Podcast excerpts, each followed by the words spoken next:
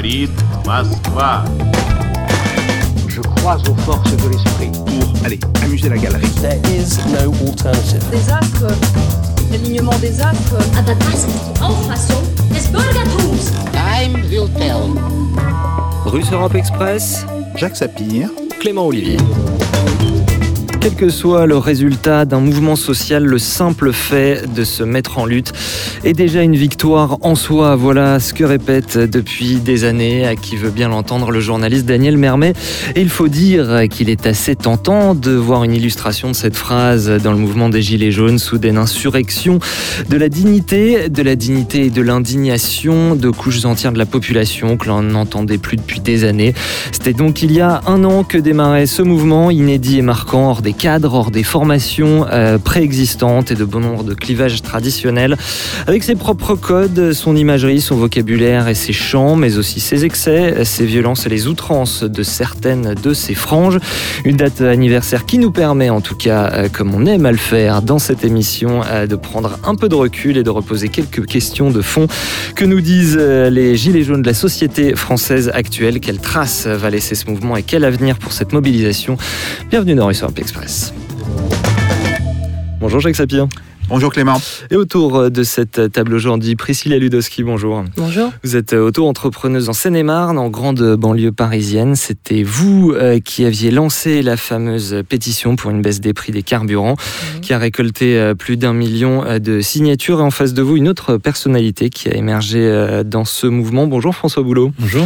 Avocat et figure donc des Gilets jaunes à Rouen. Euh, Vous avez sorti en octobre un petit essai euh, manifeste, La ligne jaune, chez Indigène Édition. La ligne jaune qui est aussi le, nom d'une plateforme participative que vous avez contribué à lancer, euh, tandis que je précise d'ailleurs que Priscilla Ludowski, euh, vous lancez euh, ce que vous avez appelé un lobby citoyen. Évidemment, de tout ceci, on va en reparler tout au long de cette émission. Mais pour justement lancer ce numéro, je voudrais, Priscilla Ludowski, qu'on vous réécoute mégaphone à la main. C'était le 15 décembre 2018 à Paris, devant l'Opéra.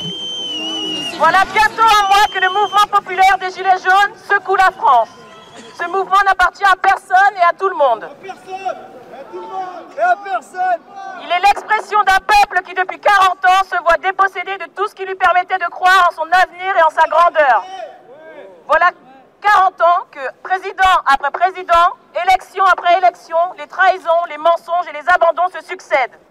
Oui, monsieur le président, nous sommes épuisés. Oui, nous sommes remplis de colère. Et oui, nous n'avons plus d'autre moyen que de, que de faire que de faire entendre que d'enfiler humblement ce désormais célèbre gilet jaune. Enfiler ce désormais célèbre euh, gilet jaune, Jacques Sapir, euh, votre édito, un gilet jaune euh, bien, qui, qui pourrait bien entrer dans notre histoire. Oui, tout à fait. Ce mouvement a profondément marqué le paysage politique en France et il a euh, durablement aussi euh, imprimé son empreinte sur notre imaginaire. Alors, euh, il faut le rappeler, ce mouvement avait commencé par un refus de l'augmentation des prix euh, du carburant euh, et ce fut la pétition lancée en mai 2018 par vous, Priscilla Ludowski, qui l'agrégea. Cette hausse était justifiée au nom de l'urgence écologique. Elle ne semblait pas d'ailleurs très importante, et pourtant, elle mit le feu aux poudres. Alors, la raison, elle est simple, c'est l'importance de ce qu'on appelle les dépenses contraintes ou les dépenses préengagées, pour utiliser le langage euh, de l'INSEE, Hmm. dans le budget des ménages, et en particulier des ménages les plus modestes. Et on en avait d'ailleurs parlé ici même avec fait. votre collègue Xavier Timbaud de l'OFCE. Tout à fait, tout à fait. Les estimations qui sont faites placent la barre de ces dépenses préengagées plus près d'ailleurs de 60% que des 30% qui sont usuellement donnés. Ajoutons d'ailleurs que la proportion est d'autant plus forte, d'après le Crédoc, que les revenus sont modestes. Au bout du compte, ce qui reste pour vivre est très inégal suivant les ménages. Euh, on est ainsi au niveau de quelques 80 euros par mois pour le dernier décile, le décile le moins riche, alors que l'on est à 1474 euros par mois pour le premier décile. Nous sommes donc dans un rapport de 1 à 18. Mhm. Et vous voyez donc dans ce mouvement, euh, vous voyez ce mouvement comme symptomatique de diverses évolutions sociales, Jacques Sapir. Oui, tout à fait. Euh, les changements importants euh, ont eu lieu dans la répartition spatiale de la société et de la population française. Chassés des centres-villes par la hausse des prix, euh, par la métropolisation aussi, les Français les plus modestes se sont repliés d'abord vers les banlieues, puis les banlieues les plus périphériques, et maintenant vers ce qu'on appelle des bourgs ruraux euh, ou des petits villages euh, de campagne. Euh, ce ne sont pas des néo-ruraux, ce sont toujours des gens qui travaillent en ville, mais qui vivent à la campagne parce que c'est la seule manière pour eux de d'avoir un logement ou de louer un logement dans des conditions qui ne soient pas trop indignes. Seulement, en territoire rural, en raison de l'offre de transport en commun qui est inexistante ou très mal adaptée aux besoins, il devient impératif de posséder une voiture par adulte. Euh, C'est bien l'un des résultats justement euh, des statistiques euh, qui ont été collationnées par le Crédoc. Tandis qu'en ville moyenne, il faut au minimum une voiture par ménage. On mesure ici la folie qu'il y a à rendre une partie de la population si dépendante de la voiture pour son transport, et l'on comprend pourquoi, pour les couches populaires, euh, le coût d'entretien de la voiture euh, et le coût du carburant peuvent représenter jusqu'à plus de 10% Mmh. du budget. Autre facteur que vous pointez, l'augmentation des inégalités. Évidemment, et particulièrement depuis l'élection d'Emmanuel Macron. Quand on regarde les effets de la politique, tant fiscale qu'économique, euh, d'Emmanuel Macron, il est clair que les principaux gagnants ont été les revenus de la finance et du capital, avec un accroissement de près de 10% sur deux ans, contre un accroissement de 5% pour les salaires et de 3% pour les revenus des entrepreneurs individuels.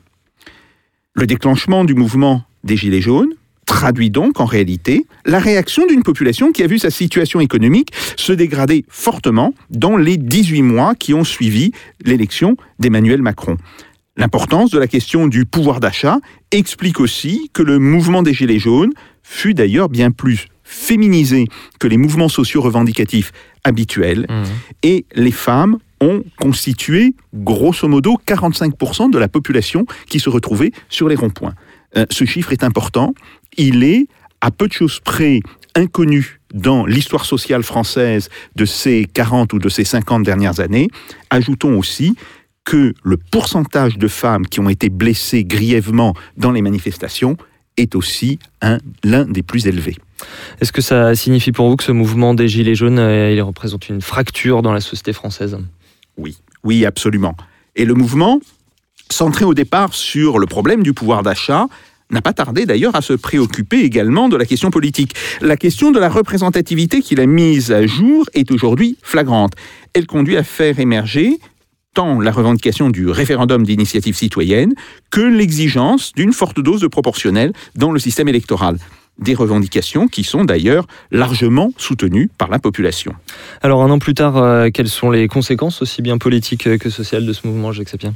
Ce mouvement a très profondément, je l'ai dit, marqué un réveil de la question sociale en France. Et ça explique d'ailleurs le fait que euh, les chiffres des sondages euh, sont à peu près constants depuis janvier dernier. Euh, en janvier dernier, le sondage qui avait été fait par le Crédoc, d'ailleurs sur 15 000 personnes, ce qui change avec les sondages faits sur un échantillon dit représentatif d'un millier de personnes, eh bien, euh, montrait que 56% des Français soutenaient ou comprenaient les Gilets jaunes, alors que 21% euh, étaient en opposition ou ne comprenaient pas le mouvement. Donc un rapport qui était grosso modo de euh, 50 à 20%. Et on retrouve ce chiffre dans le sondage qu'a fait l'Institut Elab il y a quelques jours. Même chose, il dit 55% de soutien au mouvement. Là, euh, l'inscription dans la durée, justement, de ce soutien de la population française euh, est, d'une certaine manière, liée aux thèmes qui ont été mis en avant dans ce mouvement. Le gouvernement est aujourd'hui sous la menace constante de nouveaux mouvements sociaux. Il pourra y avoir, sur ce front, c'est évident, des avancées comme des reculs, mais la question sociale est revenue comme l'une des questions centrales de l'espace politique en France. Et ce symbole euh, du gilet jaune, ce qui est d'ailleurs euh, intéressant, c'est qu'il avait été euh, au départ imposé par l'État aux automobilistes avant de devenir ce symbole revendicatif, euh, voire perçu comme, euh, comme subversif. Symbole d'ailleurs intéressant aussi parce que c'est un gilet jaune, c'est ce qu'on porte, c'est ce qu'on porte quand on est en détresse au bord de la route et qu'on attend la, la dépanneuse. Priscilla Ludoski, il faut peut-être justement nous, nous rappeler comment ce mouvement, il est passé, et grâce à vous notamment, il est passé très rapidement du carburant à l'écologie, aux inégalités et in fine à des revendications euh, politiques, euh, démocratiques. Comment ça, comment ça s'est articulé cette espèce d'enchaînement euh, très rapide d'ailleurs? Alors je dirais que lorsque la pétition qui a été lancée, qui est normalement sur le papier une initiative citoyenne, voilà, beaucoup de gens lancent des pétitions. Mm. Euh, c'est censé être un outil qui permet, euh, qui permet en fait de pouvoir s'exprimer et ensuite de diriger sa, sa requête vers un- voilà, les institutions. En général, les ministères sont souvent visés par les pétitions. Et, euh, et en l'occurrence, il n'y a pas vraiment d'outil démocratique. Donc déjà, ça c'est le premier point, l'outil démocratique qui permet d'alerter les, les institutions. Donc à partir de là, lorsqu'on a un thème qu'on veut aborder à travers une pétition, on s'adresse au grand public en plus des, des institutions. On essaye de, lancer un débat euh, dans la société et, les sujets concernés par cette pétition, c'était la taxe carbone, mais qui en fait pointait du doigt par ce qu'elle était, ce qu'elle représente, le manque de transparence associé, euh, puisque euh, on considère que lorsqu'on paye des taxes, euh, on fait confiance et on, voilà, vous dirigerez les recettes là où il faut pour faire ce qu'il faut. Mhm. Sauf que là, en l'occurrence, le questionnement que j'avais, c'était qu'est-ce que vous faites avec, puisque vous êtes censé nous accompagner, nous préparer, en disant que si on paie cette taxe qui a une proportion importante, qui est en plus soumise à la TVA, donc double peine, et qui, est, qui est, tendait à augmenter dans les années à venir, euh, était censé euh, financer un accompagnement que moi, je considérais ne pas voir. Pas d'alternative de transport, donc Mhm. l'accompagnement est où Pas de, de financement ou d'appui envers les projets alternatifs de carburant bio ou en tout cas plus sains, enfin plus sains, voilà, moins polluants on va dire, et, euh, et euh, surtout pas de transparence. Pas de transparence, aucun moyen, alors que c'est euh, dans la loi qu'un qu'un citoyen puisse avoir un droit de regard sur les comptes publics, on a de toute façon en face aucun outil pour, pour en tout cas aucun outil, euh, euh, Mhm. on ne facilite pas l'accès aux comptes publics quand bien même ils auraient été consultables et librement consultables. Donc voilà, tout, tout ça a été pointé dans la, dans la pétition et, euh, et, et moi, c'est comme ça que finalement, avec cette série de dominos que vous venez de nous expliquer, on passe du, du- du On- prix à la pompe euh, voilà, au RIC en on, fait. on- ouais. on pointe, pourquoi le RIC à un moment donné est arrivé? C'est parce que euh, on se dit mais quel outil démocratique on a à notre possession pour se faire entendre? Mhm. Voilà. Qu'est-ce qu'on fait, ouais. Qu'est-ce qu'on fait? Je me souviens quand on a rencontré avec Eric Drouet, le ministre de la Transition écologique, euh, je lui ai dit mais vous avez une veille qui, qui au sein du gouvernement Mhm. qui, qui justement fait attention à toutes ces pétitions? Vous avez des alertes? Qui, Mhm. au bout d'un moment, lorsqu'il y a un certain nombre de signatures, qu'est-ce que vous faites? Euh, Et il n'y a pas de veille, il n'existe rien du tout. Mhm. Donc c'est sûr que lorsque euh, le, les outils démocratiques et les, euh, associations qui défendent les outils innovants euh, en matière de démocratie, parler du RIC, parler des assemblées, etc., forcément, ça, ça interpelle. Mais justement, alors là, vous parlez d'outils innovants, mais euh, traditionnellement, c'est le rôle des, corps intermédiaires. Euh, quel est votre rapport euh, Gilets jaunes, à, tout ceci? Puisqu'on voit que ça, a un petit peu débordé les corps intermédiaires, euh, ce, mouvement. Oui, alors c'est sûr que ça évolue en dehors des corps intermédiaires, puisque les, le- les deux principaux qui, me viennent en tête, c'est donc les partis politiques, en qui moi j'ai senti, et j'en fais partie, une forte défiance. Voilà, vis-à-vis des partis politiques, puisque enfin, j'ai déjà entendu en plateau, oui, mais bon, vous votez, c'est suffisant, mais non, euh, voter, euh, euh, c'est pas parce qu'on vote qu'on n'a pas le droit de regard, qu'on n'a pas le droit de se questionner, qu'on n'a pas le droit d'enclencher un débat public, et qu'on n'a pas le droit de su- suggérer une remise en question de la trajectoire. Je veux dire. euh, c'est- voilà, on n'est pas censé juste voter et se taire ensuite, quoi. Et, à côté de ça, à côté de ça, c'est, c'est, tout à fait normal que lorsque euh, en face on est euh, un, un mouvement qui revendique certaines choses, qu'on ait des moyens d'expression, sauf qu'on n'en a pas. Mhm. Et on, on ne facilite pas l'accès. Vous disiez les corps intermédiaires, les premiers, c'est les partis politiques, le- les seconds Les syndicats. J'imagine les syndicats. Voilà, voilà, mais ouais, qui- ouais. pour- Votre rapport mais- aux syndicats, d'ailleurs. ouais. Ben, moi, j'ai jamais eu de carte ni d'adhérent, à- j'ai jamais adhéré à un parti ni à un syndicat, mais euh, j'associe les syndicats aux luttes salariales, même Mhm. si la dimension sociale en fait partie forcément, et puis les dimensions écologiques, enfin tout, voilà, tout, tout en fait, tout fait partie de, de- de ces luttes-là, mais ils sont principalement axés sur les, les, les conditions de travail. Donc Mhm. je pense que c'est pour ça, à un moment donné, j'entendais, oui, ça a échappé aux syndicats. Moi, je considère pas que ça leur a échappé, parce qu'il y, a- il y a des luttes. Les, les personnes syndiquées Mhm. luttent depuis des années dans, au sein de leur, euh, leur, leur, euh, leur secteur. Mais seulement, c'est un mouvement qui est venu du, du citoyen lambda, en fait, qui euh, n'est pas forcément syndiqué et Mhm. qui avait des choses à dire, tout simplement, et pas, pas au sein de son travail, mais en tant que, que, que- que Mhm. quelqu'un qui fait partie de la population. Mais peut-être euh, François Boulot, euh, peut-être que jadis, le citoyen lambda était, était syndiqué, justement. Comment vous vous l'expliquez Comment vous l'avez vécu tout ceci? Sur la question des syndicats, euh, effectivement, on sait que le taux de syndiqués s'est effondré au, au fil des années. Mais je crois que dans la période récente, ils avaient surtout fait la preuve de leur inefficacité, notamment au moment de la réforme du Code du travail, qui a été quand même une attaque sur les protections des salariés absolument inouïe, euh, et un, un vrai recul qui a fait s'effondrer d'ailleurs les dossiers prud'homaux, parce que tout simplement, les salariés aujourd'hui, pour ceux qui n'ont pas beaucoup d'ancienneté, n'ont même plus intérêt à faire une procédure. La procédure leur coûtera plus cher que ce qu'ils pourraient récupérer, et c'est dans l'hypothèse où ils gagneraient euh, leur procès.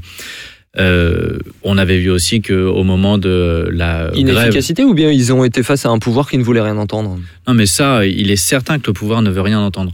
Mais euh, pendant la grève SNCF, on a vu quand même les syndicats euh, appeler à des, à des dates euh, ponctuelles, ici ou là, euh, jamais ensemble, jamais coordonnés. Enfin bon, on leur Mm. demande un truc simple. Tout le monde a la même idée de- quand même de- depuis des mois et des mois, c'est de dire, moi, on est, vous appelez tout le monde au même moment et avec un mot d'ordre de grève illimité. Et puis après, bon, ça prend ou ça prend pas, mais au moins on sait que si ça prend, on est dans un rapport de force qu'on va pouvoir gagner. Et, euh, et les gens en avaient marre là de se mobiliser à des, à des dates différentes. Et je pense que euh, c'est ça qui a créé la défiance vis-à-vis des syndicats et le, le mouvement des Gilets jaunes où finalement les corps intermédiaires ne faisant plus leur office, euh, les citoyens ont décidé de se, de se mobiliser par eux-mêmes et les réseaux sociaux ont joué un grand rôle.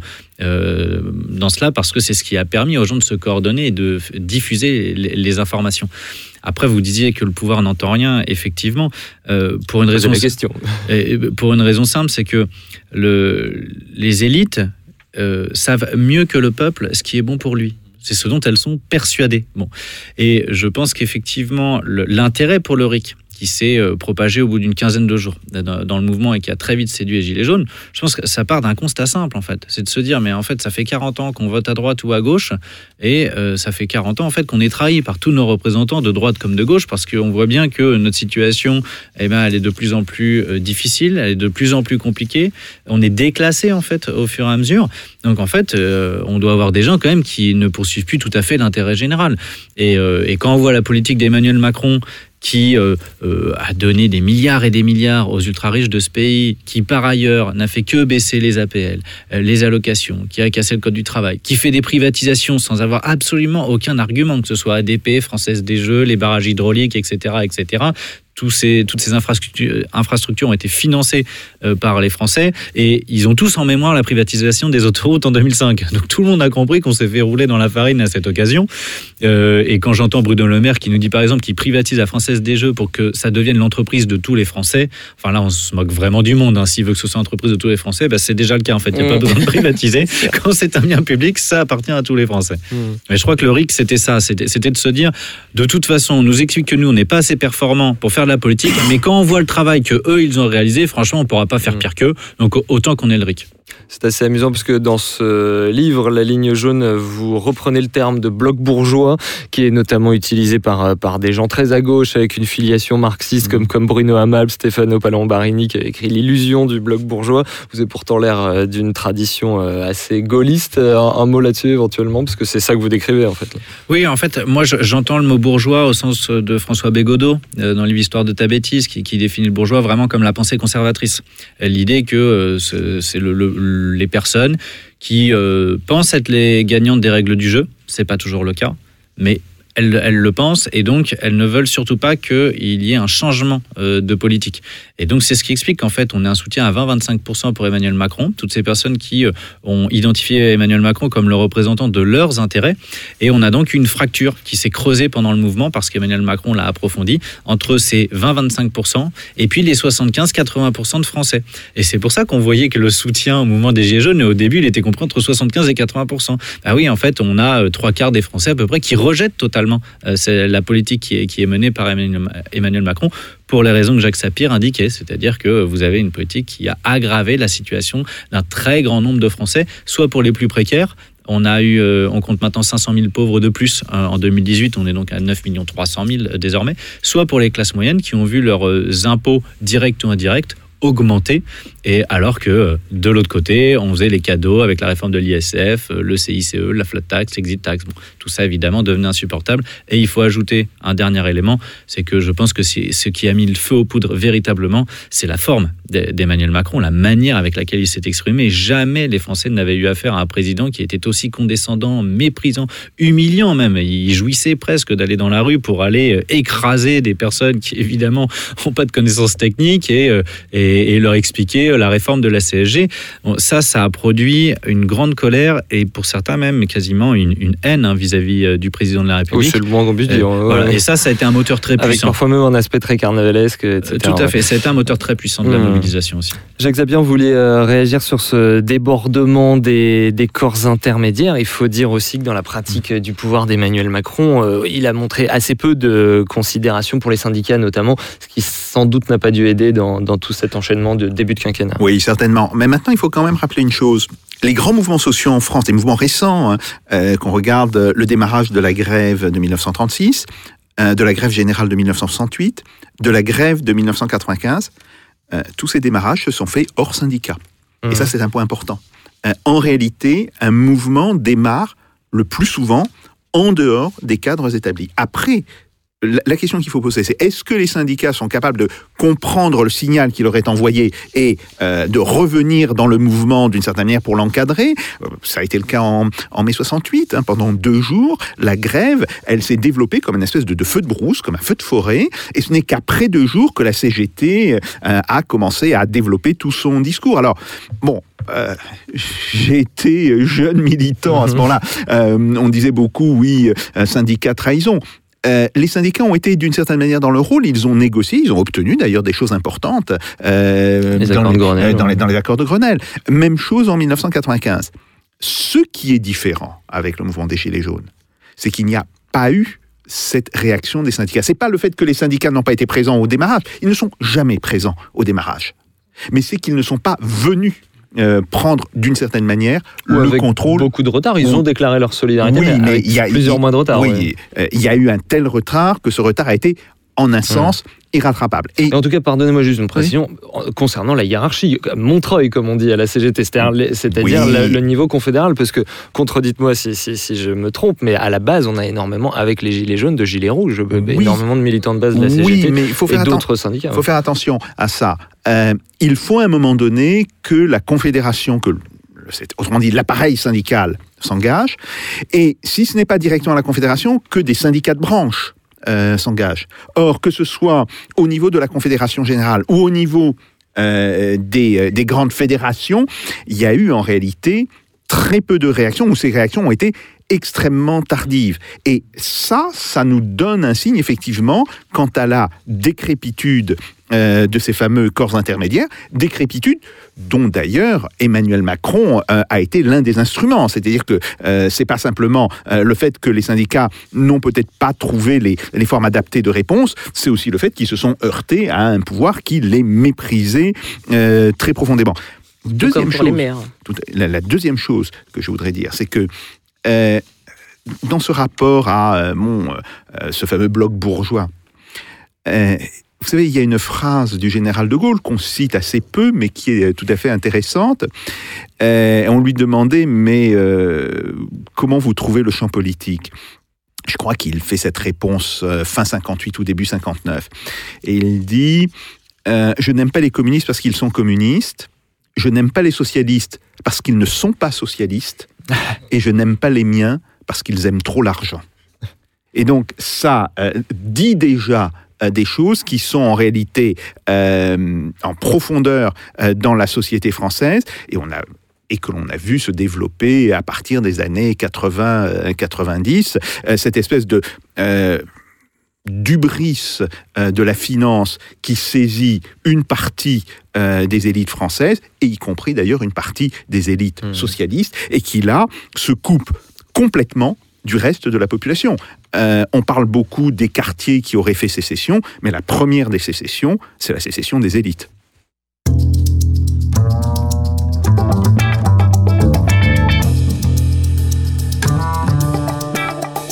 Russe Europe Express, Jacques Sapir, Clément Olivier. Alors gilet rouge, gilet jaune, etc. euh, cette possibilité de, créer de, euh, que sais-je, de nouveaux corps intermédiaires innovants, on va évidemment y venir avec les, diverses organisations euh, auxquelles vous, participez. Un mot euh, d'abord sur justement ce symbole du gilet jaune. Euh, les auditeurs euh, qui nous écoutent avec la couleur aujourd'hui voient que ni l'un ni l'autre d'entre vous ne, ne portait plus le gilet jaune. J'avais entendu François Boulot euh, dire euh, ici même chez mon camarade Fabien Bouzanquet que le gilet était sali. Euh, votre, euh, votre avis, Priscilla Ludowski Moi, il y a deux choses. C'est que. euh, alors, je réponds souvent que c'est pas le gilet qui paie mes factures. Qu'on s'attache pas à ce qu'on ce qu'on porte sur soi, mais, mais, mais au fond. Et la deuxième chose, c'est que euh, j'ai eu souvent euh, à, le, à le cacher dans ma botte pour entrer en manifestation. Parce que c'est devenu, c'est devenu un, un- l'ennemi, le Mhm. gilet. C'est-à-dire que même la couleur est devenue l'ennemi. Je veux dire, même quand le président se déplace, on modifie les, les, les gilets des, des personnes qui sont sur leur lieu de travail. On leur demande de mettre du orange. C'est vraiment devenu euh, quelque chose qui, qui, qui le Qui est comme subversif, quoi. ouais. Ouais, carrément. Et, euh, et c'est sûr que voilà, j'ai eu souvent à le retirer en début de manif pour sortir. Même c'était tellement ridicule que pour passer de- des, des barrages de CRS pour aller euh, retirer des sous, aller manger et revenir, il fallait retirer le gilet. Mmh. On en est, euh, il y a des, il y a des, des collègues gilets jaunes qui, qui ont dû enlever leurs vêtements jaunes. Enfin, je veux dire, c'est, on tombait vraiment dans le ridicule. Donc, euh, donc voilà, au bout d'un moment, pour cir- circuler librement et puis euh, pour pas être associé et, et toujours avec une étiquette à coller chaque samedi, une nouvelle étiquette collée sur le mouvement, euh, ne pas circuler avec le mouvement, c'est dire aussi le, le, le gilet, c'est qu'un, c'était qu'un moyen d'alerter Mmh. parce que par la couleur, parce que ça représentait un moment, au début, euh, l'automo- l'automobiliste et puis l'urgence associée à la- au gilet et à l'outil que, qu'on est censé avoir dans le véhicule. Mais surtout, c'est le citoyen qui est dehors. C'est ça qu'il faut retenir. Mmh, François Boulot, oui. Euh, Moi, je rejoins tout à fait ce que vient de dire Priscilla et je pense que véritablement, le jaune rend fou le pouvoir euh, exécutif. À telle enseigne que le 14 juillet, euh, les instructions étaient données aux forces de l'ordre d'aller éclater les ballons jaunes que les manifestants étaient venus apporter pour protester contre la politique d'Emmanuel Macron. Après, je crois que sur la question de gilet, pas gilet, il faut en revenir aux fondamentaux. Quel est l'objectif du mouvement? Changer la politique dans ce pays Mhm. qu'enfin il y ait une alternative, que Emmanuel Macron change de cap ou qu'il y ait un changement de politique, peu importe le moyen, mais qu'on arrête le massacre, euh, qu'on arrête de précariser les gens. Donc si pour ça, euh, il faut enlever le gilet parce que c'est un frein pour d'autres citoyens qui ne se sont peut-être pas, bah, qui ne seront pas mobilisés euh, sur le terrain. Mais on voit que durant le mouvement, en parallèle, des foyers de contestation sont nés ici ou là dans la société française. Les enseignants se sont mobilisés, les personnels de santé se sont mobilisés et se mobilisent encore, les pompiers Les sont également mobilisés. Bon, vous avez euh, plein de corps de la société qui se mobilisent. Les urgentistes, les, les médecins. Et- et- exactement. Euh, et les avocats également contre la réforme des retraites. Et donc et les professions libérales en général, et les pilotes de ligne également. Bon. Donc ces gens-là n'ont pas revêtu le gilet. Donc je crois qu'il est temps de dire aujourd'hui, moi écoutez, si vous voulez mettre le gilet jaune, vous mettez le gilet jaune. Mais si vous avez un gilet rouge ou vert ou pas de gilet du tout, de toute façon on s'en moque. Maintenant il est temps que ce soit citoyens, euh, le plus largement possible, euh, le peuple, ou en tout cas dans sa grande majorité, qui se mobilise pour dire stop euh, au massacre. Et je pense que la fenêtre de tir, ce sera véritablement le 5 décembre prochain, parce que euh, un appel à la grève est lancé par les, les- des secteurs stratégiques, les transports, RATP, SNCF et transports routiers. Et je crois qu'il faut se saisir de cette occasion avec un objectif bien précis. Il n'est pas nécessaire que tout le monde se mette en grève. Vous voyez, quand les avocats ils se mettent en grève, ils pénalisent leurs clients et eux-mêmes. Donc ça sert pas à grand-chose. Mhm. On pénalise pas l'État ni l'économie.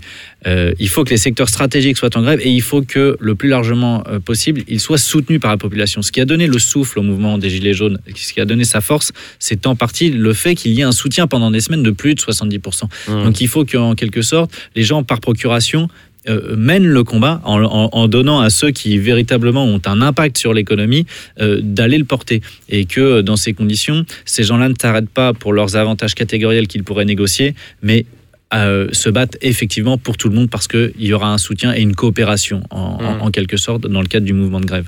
Symbole donc ouais euh, important, c'est ce que vous nous dites, mais qui a peut-être fait son temps aussi tactiquement. Je, je mentionnais ça parce qu'également c'est quelque chose qui a essaimé aux quatre coins du monde, y compris euh, en Russie. On en avait parlé euh, ici même Au Chili. récemment, Au Chili, euh, on- et, et dans toute une série de pays absolument. a, a été un mouvement où on a porté le Mhm. gilet jaune. Et, euh, et qui donc euh, aujourd'hui nous, nous mènerait, nous dites-vous, à autre chose. Il faut peut-être nous expliquer ce que c'est que cette ligne jaune, François Goulot. Oui, moi, là, en fait, je viens de parler sur l'objectif à court terme. Briser le quinquennat d'Emmanuel Macron par un blocage de l'économie, par la grève. Voilà, arrêter le massacre, au moins stopper les réformes et en particulier la réforme des retraites. Ça veut dire quoi, briser le quinquennat ouais? Ah mais ça veut dire qu'il ne puisse plus passer une seule réforme. C'est-à-dire Mhm. que si on réussit un vrai mouvement de grève et qu'il peut pas passer sa réforme des retraites, il est paralysé euh, en quelque sorte. Après, au moins, bon, on respire un peu. Voilà, la situation va pas s'améliorer, mais elle va cesser de s'empirer. Puis ensuite, il y a l'objectif à moyen long terme, c'est 2022. C'est faire en sorte d'échapper au duel Macron-Le Pen qui s'annonce, euh, parce que je pense que trois quarts des Français ne veulent pas de ça. Et le projet de la ligne jaune, c'est d'essayer euh, de mettre en réseau les gens et, pour tenter de les politiser par tout moyen, éveiller les consciences. C'est pour ça qu'on a le projet de développer un module de vote. Ce sera une sorte de référendum d'initiative citoyenne numérique. Ce que l'on souhaite, c'est qu'en 2022, les conditions de l'électorat soient modifiées pour que les critères de vote soient des critères rationnels, des critères pertinents, des critères d'intérêt général. Moi, été fou quand des gens m'expliquaient qu'ils avaient voté pour Emmanuel Macron parce qu'il était jeune et dynamique. Ça me paraît pas être des critères tout à fait pertinents quand on vote à l'élection parce que vous présidentielle. êtes aussi jeune et dynamique, c'est pour ça que. non, non, mais euh, euh, vous voyez, il faut que les gens s'emparent des problématiques sur l'économie, de la fiscalité, de l'Union européenne, de l'écologie. Il n'y a rien de compliqué. Il n'y a que des gens qui ne savent pas expliquer. Et nos politiques, qui sont euh, spécialistes en la matière, ils vous parlent avec des sigles, euh, des pourcentages, etc., mais qui ne veulent rien dire. Ils font tout pour que vous ne compreniez pas. En réalité, tout peut être euh, compris. Et le but est donc de créer un outil numérique qui permette aux- gens de débattre et donc de progresser tous ensemble. Est-ce que vous n'êtes pas en train de nous recréer un parti euh, sous une forme peut-être renouvelée et voire euh, éventuellement un mouvement 5 étoiles? Alors, il est certain que la ligne jaune n'aura pas vocation à devenir un parti politique parce que précisément, euh, je sais très bien que dans les Gilets jaunes, il y a des gens qui sont syndiqués, il y a des gens qui sont militants de tel ou tel parti, ou il y a des gens en tout cas qui aiment bien voter pour tel ou tel parti. Donc, pour essayer de créer un espace citoyen de débat, euh, il faut que ça- chacun se sente libre de venir sans trahir euh, sa, sa petite chapelle. Peut-être qu'il y a un parti politique pourrait être créé sur la base du mouvement des Gilets jaunes, peut-être, mais on, on en est encore très loin en réalité. Au niveau de la structuration où on, où on se situe aujourd'hui, euh, on en est loin et, et en tous les cas, ce ne sera pas la ligne jaune. C'est-à-dire que si, si quelque chose devait se créer, ce sera à côté de la ligne jaune parce que ce sera un autre projet. Le projet de la, de la Mhm. ligne jaune, c'est quelque chose de citoyen et de, de politiser au maximum les gens sur les idées. Voilà, la politique, c'est d'abord les idées avant les élections. Et vous avez été, oui, euh, l'un euh, comme l'autre, euh, des, des partis vous ont approché. Apparemment, l'un comme l'autre, vous avez refusé toutes ces, toutes ces propositions. Priscilla Ludowski, vous vous lancez euh, le lobby citoyen. Il faut nous expliquer ce que c'est euh, que cet appareil. Oui, avec quelques autres euh, camarades, on lance euh, ce lobby citoyen, ce qu'on qualifie lobby citoyen. Pourquoi? Parce qu'on considère qu'on n'est pas au sein du mouvement. La leçon qu'on en tire, c'est que euh, important de s'organiser, c'est une évidence. Là, je pense que personne s'attendait à ce que le mouvement dure aussi longtemps. Euh, et, euh, et donc voilà, on sent que sur la durée, ça, le fait de ne pas avoir de structure, ça pèse. Ce qui ne pèse pas lorsqu'on on milite deux semaines, une semaine. Euh, à côté de ça, euh, à travers toutes les, les manifestations qu'on a pu faire partout, on se rend compte que beaucoup de gens œuvraient déjà, ils ne sont pas nés au moment du mouvement des Gilets jaunes, hein. ils œuvraient déjà sur, sur des Mhm. luttes locales et très, très axées souvent sur l'environnement, en tout cas très intéressés par l'environnement dans lequel ils vivent au quotidien. Et donc à côté de ça, ce qu'on essaie de faire, c'est un réseau, un réseau, voilà, euh, d'an- d'antennes départementales qui euh, viendrait euh, lutter en ayant un appui national. Parce qu'aujourd'hui, les luttes locales sont intimidées, sont isolées, et, euh, ce sont des lanceurs d'alerte qui sont menacés, plus ou moins en fonction des alertes. Et l'idée, c'est qu'on ait ce réseau qui puisse dire, voilà, on est un réseau de, dans- on est un réseau de lobby citoyens organisé en département, et si une lutte locale a besoin de soutien, elle est soutenue par le réseau. Et à l'inverse, quand c'est une lutte d'envergure nationale, la force du réseau fait euh, contre-pouvoir, c'est un peu ambitieux, mais fait euh, lobby auprès du Mhm. gouvernement et, et porte plus haut que ce qu'on a pu faire au niveau du mouvement, parce que voilà, il n'y a, pas d'organe reconnu, le, le gouvernement nous méprise, on n'est rien, on n'est pas, il n'y a pas de, de représentants, ils appellent personne. On a, on a fait un courrier pour remettre officiellement les revendications pour dire Mhm. on acte dans le temps la remise officielle de revendications suite à une consultation citoyenne qui a eu lieu sur une plateforme. On sait pertinemment que voilà, c'était pas euh, son intérêt de nous recevoir, mais c'est- ça, ça- ça prouve qu'il y a un mépris et qu'il n'y a pas de regard euh, face à ce qui a été produit dans cette plateforme, qui a recueilli quand même un million de votes. hein. Je rappelle, sur 25 000 propositions, sur 30 jours uniquement. Et justement, pourquoi reprendre euh, ce terme de lobby qui a plutôt mauvaise presse euh, Bah, justement. actuellement ouais. Justement, ce qu'on on associe souvent le lobby à, quelque chose de mauvais parce qu'aujourd'hui, les, les grands groupes d'influence qui euh, dirigent les, les lois, les projets de loi et tout ce qui, tout ce qui va bien, euh, on, on décide de ce qui se passe dans nos vies quotidiennes. Aujourd'hui, il faut qu'on sache que les politiques travaillent pour les citoyens et c'est pas l'inverse. Hmm. Le vrai lobby, c'est la population. C'est ça. Et c'est en ça que c'est important et c'est le message est à rétablir, je trouve. Oui, on, on voit rarement les riches ouais. manifester pour demander la suppression de l'ISF. Alors, on va continuer de, de parler de ces questions de perspective politique, et notamment, vous avez euh, mentionné euh, la polarisation euh, de la vie politique française, ou en tout cas des résultats des élections, avec ces, ces taux d'abstention immenses entre le Front National, le Rassemblement, pardonnez-moi, national, et la République en marche. Et on a également beaucoup glosé sur le fait que les Gilets jaunes voteraient pour ce Rassemblement national, ou en tout cas que que ce mouvement le favoriserait. Euh, voici ce qu'en disait le démographe Emmanuel Todd. C'était sur le plateau de C'est Politique sur France 5 en mai dernier. Écoutez. Le Front National e- exprime une logique de fausse conscience xénophobe, de gens opprimés, populaires, etc. Le mouvement des Gilets jaunes euh, exprime un retour au principe de lutte des classes. Donc même s'il y a des superpositions à un moment donné dans, dans les catégories touchées, il doit y avoir super, superposition, mais c'est qu'en fait, il y a un, un affrontement entre les principes de lutte qu'exprimaient les Gilets jaunes et ce qu'exprime le Front National. À terme, dans la durée de l'histoire, le mouvement des Gilets jaunes est une menace pour le Front National. À terme, les Gilets jaunes sont une menace pour le Rassemblement national, nous dit Emmanuel Todd, qui juge par ailleurs Jacques Sapir qu'il y a un vaste espace politique à occuper entre LREM et le RN. Oui, alors ça, ça c'est absolument indiscutable. Euh, sur le, le- le constat qu'il fait, euh, c'est évident, au plus précisément, il faut dire, euh, un rassemblement national qui resterait justement sur purement sa problématique xénophobe, euh, anti-immigré, euh, se trouvera nécessairement à un moment donné dépassé. Euh, en tous les cas, il sera dépassé par toute une série de mouvements. Euh, il faut quand même euh, savoir que la question de l'immigration, même, même si c'est dans des représentations qui sont euh, très faussées, hein, est une question qui est présente dans la société française et qui est présente dans l'esprit des gens. Mais l'important, c'est de savoir est-ce que un parti, que ce soit le Front National ou un autre, comprendra qu'il y a autre chose et que cette autre chose est essentielle, c'est effectivement le renouveau des luttes sociales, ce que j'ai appelé moi euh, cette espèce de, retour de la question sociale ou de retour de la lutte des classes. C'est grosso modo euh, la même chose, bon, euh, ou pas. Et donc là se joue en réalité la question de savoir est-ce que l'on peut voir émerger une force politique réellement populiste, non pas des gens qui se prétendent populistes mais qui ne le sont pas qui sont euh, des gens qui sont plutôt sur des thèmes xénophobes Est-ce qu'on peut voir euh, l'émergence d'une réelle force populiste? Et on sait qu'aujourd'hui, euh, dans différents pays, euh, ces forces populistes euh, peuvent avoir des, euh, euh, des poids, des, des- importances considérables. Euh, en Argentine, c'est en réalité euh, le fonds de commerce du péronisme. Euh, le péronisme est essentiellement un populisme, euh, bien sûr dans le cadre latino-américain euh, qui est extrêmement particulier.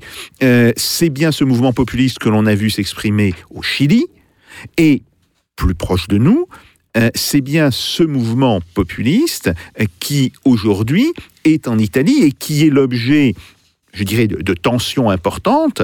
Aujourd'hui, ce populisme va plutôt dans le sens de la Lega de Salvini pour des raisons de, trahison de ce qui était euh, son appareil logique. Bon, et, on voit que le, le, le, Movimento Cinque le, mouvement 5 étoiles, euh, est en train de s'effondrer euh, électoralement, mais là encore, il n'est pas dit que cela dure. et d'une certaine manière, ça obligera la Lega à revoir une grosse partie de son discours. Donc oui, d'une certaine manière, c'est bien aujourd'hui la question essentielle qui est posée en France, euh, structurer cet espace politique, euh, structurer ce mouvement populiste. Et une dernière chose, euh, l'un des apports du mouvement des Gilets jaunes, c'est qu'il a précipité le recadrage de ce qu'était le macronisme. Emmanuel Macron, quand il s'est présenté au début de 2017, euh, se présentait comme ce qu'on appelle le parti du mouvement. D'ailleurs, pas pour rien qu'il a appelé son, euh, son parti En Marche. hein.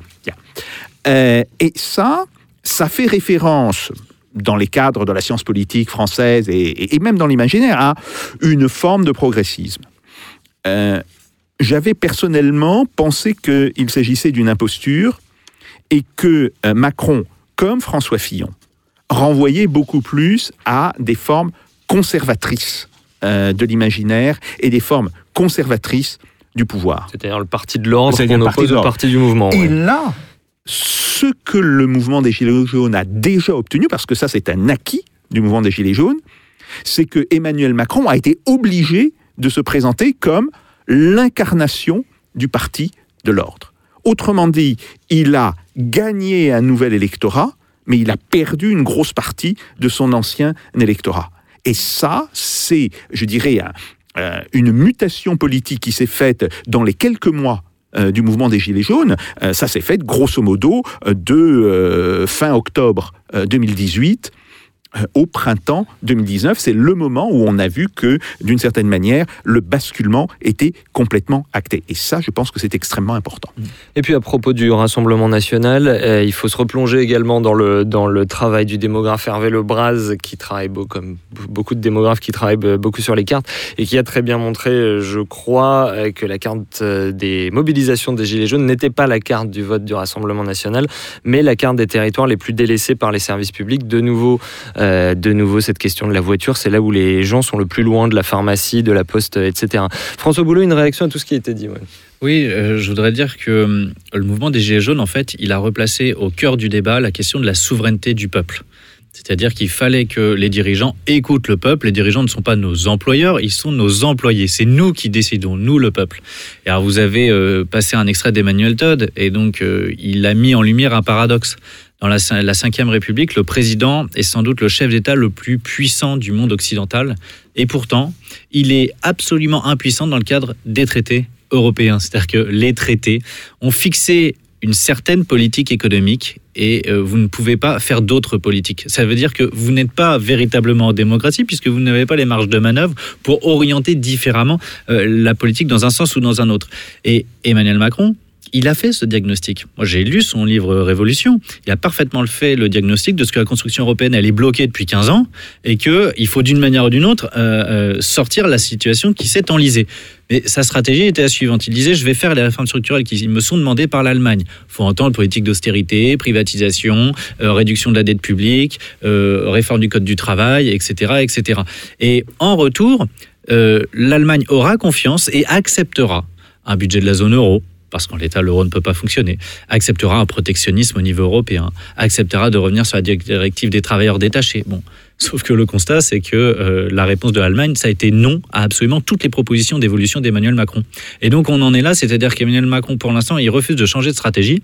Il a caressé l'Allemagne dans le sens du poil depuis deux ans, mais pour l'instant, il veut pas, euh, alors qu'il le faudrait, faudrait les, montrer les crocs, en fait, maintenant à l'Allemagne pour dire, bon, écoutez, ça suffit, nous, ces règles-là, ça on ne peut pas continuer euh, dans les règles actuelles. Il a peut-être commencé à le faire. Il a donné une interview dans The Economics euh, il y a peu de temps en contestant la règle des 3% euh, du déficit Absolument, public. ouais. Mais le problème avec Emmanuel Macron, c'est qu'il dit des choses, mais euh, les actes euh, souvent vont dans le sens contraire. Donc j'ai peu d'espoir malheureusement qu'il change de stratégie. Et il se condamne donc à l'impuissance politique et donc à la colère grandissante de, de plus en plus de citoyens parce que le déclassement va toucher de plus en plus de personnes. Aujourd'hui, il touche même une partie des classes moyennes supérieures, les pharmaciens, les architectes et une partie des avocats également, par exemple. Priscilla Ludowski, sur ces questions de, de perspective politique, à votre avis? Ce que, je pense, c'est qu'on a un tournant, un tournant où les, consciences s'éveillent. Et je pense qu'ils l'ont très bien compris. Et que Macron l'a très bien compris aussi, parce que très rapidement, euh, pour éviter que les, les, forces s'allient face à la menace qu'il avait pressentie, il a tout de suite opposé tous les profils qui luttaient. Il avait déjà méprisé les maires, les syndicats. Donc, il- voilà, ça c'était une chose. Quand, la population s'est soulevée, il a identifié qu'il y avait la question de la justice sociale, la fiscalité. Hop, il a mis de côté les écolos. Vous êtes anti-écolo, vous êtes anti-ceci, vous êtes anti-cela. Ils nous ont collé tellement d'étiquettes que c'était pour mettre la population à dos. À côté de ça, il a très bien compris qu'il y avait la, qu'on remettait en question non pas seulement sa politique et puis toutes les erreurs successives qui avaient été faites par tous les gouvernements, mais la remise en question est portée sur le système de représentativité, la, refonte du système politique. Et ça, quand il l'a compris, il a tout de suite rejeté tout ce qui avait été proposé dans le volet démocratique de la plateforme du vrai débat. Et dans, dans son discours, il a tout de suite dit le vote blanc, j'en veux pas, le RIC, j'en veux pas, c'est antidémocratique. Tout ce qui concernait le volet démocratique, il l'a complètement rejeté parce qu'il sentait qu'il y a quelque chose qui pourrait lui échapper si jamais il accordait des outils qui permettaient aux gens de progressivement s'approprier des idées, être plus politisés, comme dit euh, François, et, euh, et que du coup, c'est une vraie menace. C'est une vraie menace qu'à un moment donné, la partie, là on part d'une pétition, on arrive à un mouvement social, mais l'idée c'est que si ce RIC arrive et que quelqu'un arrive à mettre dans le débat public quelque chose qui ne l'arrange pas, c'est pour ça que tout de suite ils ont dit attention, ils vont remettre la peine de mort, attention, ils vont remettre, euh, euh, ils vont remettre en question le mariage pour tous, et tout de suite il a, instauré un, avec le grand débat qu'il a orchestré et avec les, les petites de communication qui ont été bien orchestrés, que ce soit par Griveaux quand il était là ou par Castaner, tout a été fait pour effrayer immédiatement la population sur ce qui était en, train de se passer parce que je pense qu'ils l'ont très bien analysé. Là où on répond à chaque fois oui, il est dans le déni, il est dans le mépris, il nous écoute pas, il comprend pas. Moi, je pense qu'il a très bien compris. Il a très bien compris et que justement, il a mis tout de suite des boucliers en place Mmh. pour que les gens ne se saisissent pas du débat public. Une réaction peut-être également, euh, François Boulot mentionnait les, les questions européennes. Euh, c'est vrai que c'est un sujet qui nous tient à cœur dans, dans cette émission. On a l'impression que dans le mouvement des, des Gilets jaunes, c'est quelque chose qui a été certes un peu abordé, mais pas, pas tant que ça. Peut-être euh, un sujet vu comme un peu obscur par, par les gens. Est-ce que est-ce que c'est quelque chose qui préoccupe les Gilets jaunes Alors, On a l'impression que pas tant que ça. C'est- c'est- on m'a déjà posé la question plusieurs fois et c'est pas mal revenu dans les assemblées citoyennes. La question de l'Europe, la, la question de est-ce que, alors moi j'ai, François l'a dit de manière très polie et moi je l'ai dit différemment à, une autre occasion et je disais qu'effectivement Mhm. quand on est chef d'État euh, au sein de l'Union européenne et, et, surtout euh, Macron euh, depuis qu'il est élu a souvent baissé son froc face à l'Allemagne. D'accord. Voilà, c'est comme ça que moi j'ai défini. Et effectivement, il n'y a pas beaucoup de pouvoir euh, de toute façon euh, par rapport au président face aux décisions qui sont prises par l'Europe et principalement par l'Allemagne. Et je pense que quand on parlait tout à l'heure de, de pourquoi le RIC est arrivé sur la table et pourquoi il a été si fortement, intensément défendu, c'est par rapport à la douleur de 2005 et du référendum qui a été, euh, euh, lorsque le non est arrivé massivement, enfin massivement, majoritairement, 55%. euh, il a été balayé du revers de main par Sarkozy, qui l'a refait passer par la fenêtre euh, via un traité. Donc du coup, on se dit, voilà, est-ce que en tant que chef d'État, on a vraiment, euh, déjà, est-ce qu'on on a la volonté d'écouter les citoyens lorsqu'ils ils ont une réponse apportée via un référendum?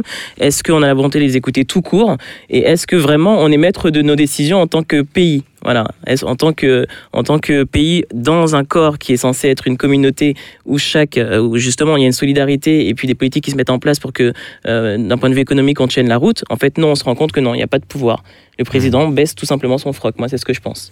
Jacques Sapir, euh, il y a quelques mois, vous aviez euh, signé avec justement Emmanuel Todd, mais aussi des libéraux comme Jean-Jacques Rosa, une tribune de Atlantico qui disait l'existence de l'euro est la première cause de la révolte des Gilets jaunes.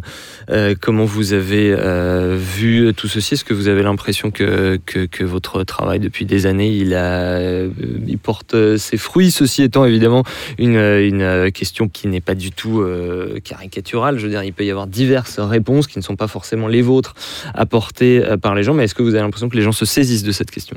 Je pense qu'il y a aujourd'hui une conscience qui devient de plus en plus claire du, du fait que, un, le cadre de l'Union européenne pose problème, et que, deuxièmement, et parce que c'est une question un, petit peu différente, euh, le fonctionnement de l'euro est en train et a étranglé euh, l'économie française. Euh, ce qui est très intéressant, c'est que même Emmanuel Macron l'a dit il y a deux semaines, il y a eu cette déclaration, l'euro a essentiellement avantagé l'économie allemande. Oui, on le sait, c'est d'ailleurs dans les chiffres, et aucun économiste ne le conteste. Alors, après, euh, c'est toute la question. Euh, Est-ce que euh, on peut, depuis le gouvernement, envisager une politique différente, une politique qui oblige d'une certaine manière l'Allemagne à changer, qui oblige nos partenaires à prendre en compte toute une série de choses qui se passent en France, ou bien est-ce qu'il va falloir que ça arrive par le bas? Euh, Est-ce qu'il va falloir que ça arrive plutôt par un mouvement qui va, euh, d'une certaine manière, faire exploser les cadres existants et qui va euh, imposer, d'une certaine manière, ses objectifs, ses revendications? Bon, ça, ce n'est pas à moi de le dire, euh, si vous voulez. Là, je suis en observateur de la euh, situation politique, même si j'ai mes préférences. euh, je suis clairement en observateur de la situation politique. Par contre, je pense que euh, le fait que quand des euh, partis ou quand des mouvements euh, ont apporté leur soutien des Gilets jaunes. Le fait qu'ils n'ont pas apporté ce thème-là comme thème prioritaire dans leur discours, ça leur a causé à eux énormément de tort. Parce que réduire la question du soutien aux Gilets jaunes à la lutte contre la répression policière, même si cette répression, il faut le dire, elle a été absolument abominable, le nombre de gens qui ont été grièvement blessés est sans précédent en France, euh, on rappelle les chiffres, 22 éborgnés, 5 personnes mutilées, 3000 condamnations prononcées pour faits de manifestation. C'est énorme. C'est beaucoup plus qu'en mai 68. Alors bon, on dira oui, en mai 68, il y a eu des morts, euh, mais il y a eu des morts dans des circonstances extrêmement particulières, et ces morts n'ont jamais été dans des manifestations.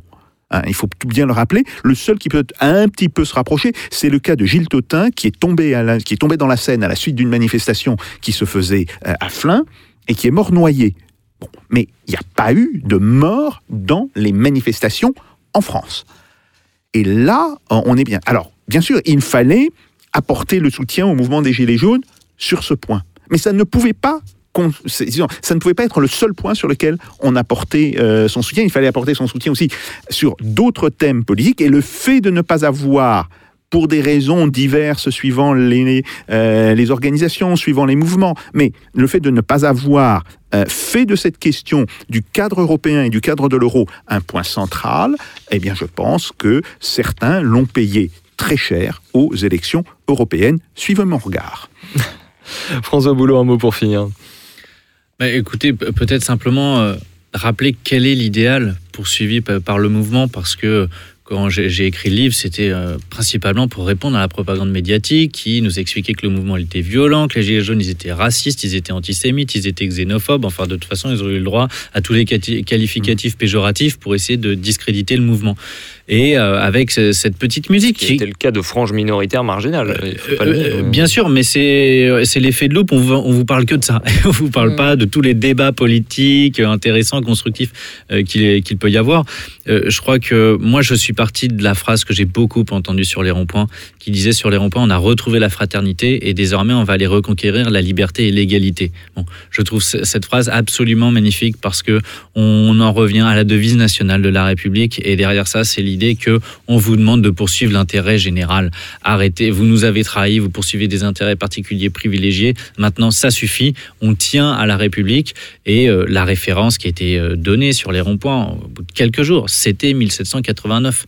Et donc, je pense que de toute façon, quoi qu'il arrive, la révolution, elle est faite dans les esprits depuis le 17 novembre 2018 pour toutes les personnes qui se sont mobilisées. Je connais pas un seul gilet jaune qui soit rentré chez lui convaincu par les mesures qu'a pris euh, Emmanuel Macron. Et donc, vous avez un avant et un après. Vous avez des gens qui se sont transformés à jamais. Ça, c'est certain. Mmh. Et donc, euh, sûr, ouais. euh, et le mouvement va continuer à s'amplifier dans les semaines et les mois à venir parce que cette politique, si vous voulez, pour chacun, dès que la ligne jaune est franchie, c'est-à-dire que dès que ses besoins primaires ne sont euh, plus remplis, alors il redresse la tête, il se met en mouvement et il se met dans le combat. Et dans le combat, vous, votre niveau de conscience, il progresse à une vitesse absolument fulgurante. Priscilla Ludowski, oui, un mot pour finir. Retrouver la, fraternité, nous dit François Boulot. Oui, c'est sûr que le mouvement a permis de, de mettre en lumière tout ça, de tous les dysfonctionnements et de retrouver une solidarité qu'on avait, je pense, perdue de, par gêne de sa situation personnelle, par manque de temps, par, euh, voilà, par, euh, par, euh, par peut-être honte pour certains. Et c'est ce qui s'est exprimé sur les ronds-points, c'est le fait de pouvoir partager les choses, se rendre compte que finalement on est tous concernés par la même chose sur tout ça. Parce que je pense que les- les- le gouvernement travaille depuis des années à, à diviser les profils, la province contre l'île- Paris, les banlieues contre le reste du monde. Les Enfin, vieux voilà. contre les jeunes. Exactement, exactement. Les corps de métier aussi, euh, les uns vis-à-vis des autres. Et donc, du coup, tout ce qui s'est passé en ce moment, c'est que les, connexions se sont faites. Et en fait, là où je rejoins François, c'est qu'elles se sont faites pour, toujours, j'ai envie de dire. Les connexions sont faites, les projets sont, sont en route et, euh, ce sont des projets qui, qui, qui vont durer. Peut-être pas sous la forme de manifestations, mais ce sont des projets qui vont durer faire avancer les choses. Merci, euh, merci infiniment à vous deux, Priscilla Ludowski, le lobby citoyen François Boulot, La Ligne Jaune, un livre, une plateforme. On vous retrouve euh, donc sur ces euh, divers outils en ligne. Merci infiniment à vous deux d'être passés par chez nous aujourd'hui. Merci, merci, aussi à vous. Merci à vous. Jacques Sapir et à vous, amis auditeurs. Comme toujours, vous retrouvez cette émission à la fois en son et en image. En son, c'est sur toutes les plateformes de podcast. Abonnez-vous pour ne jamais manquer un épisode. Et en vidéo, c'est toujours sur la chaîne YouTube YouTube de Spoutnik France. Tous les détails sur le fr.spoutniknews.com. À la technique aujourd'hui, Pipo Pichi, Thibaut Pika, ainsi que le docteur Fowler. Nous, on se retrouve la semaine prochaine dans Russe Europe Express avec Jacques Sapir. Et d'ici là, faut-il le préciser, faites pas au Jacques. Salutations.